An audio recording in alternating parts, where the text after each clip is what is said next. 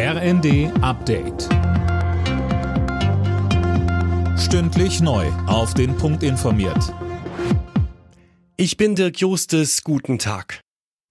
Die Parteien im Bund beraten heute über das Ergebnis der Wiederholungswahl in Berlin.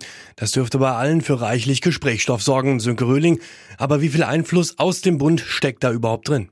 Na, ein bisschen spielt das natürlich immer mit, aber bei dieser Wahl, denke ich, haben schon die Berliner Themen die Hauptrolle gespielt. Die Einbußen von SPD, Grünen und Linken sind sozusagen die Quittung dafür, was in Berlin alles nicht läuft.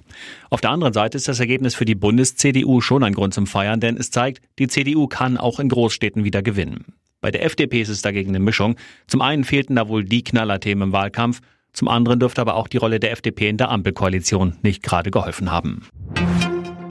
Die CDU-Spitze beschäftigt sich heute mit dem möglichen Parteiausschluss von Ex-Verfassungsschutzpräsident Maaßen. Ihm werden unter anderem rassistische Äußerungen vorgeworfen.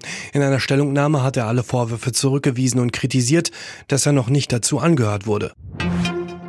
Drei deutsche Hilfsorganisationen beenden ihren Rettungseinsatz in der türkischen Erdbebenregion.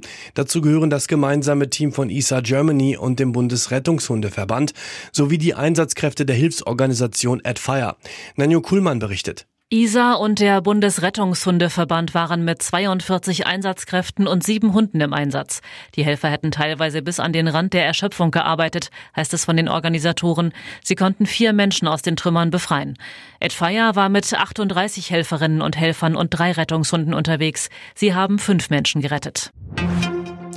Dresden gedenkt heute der Zerstörung der Stadt im Zweiten Weltkrieg. Rund 10.000 Menschen werden am Abend eine Kette ums Zentrum schließen und ein Zeichen für den Frieden setzen. Auch zahlreiche Demos sind angekündigt.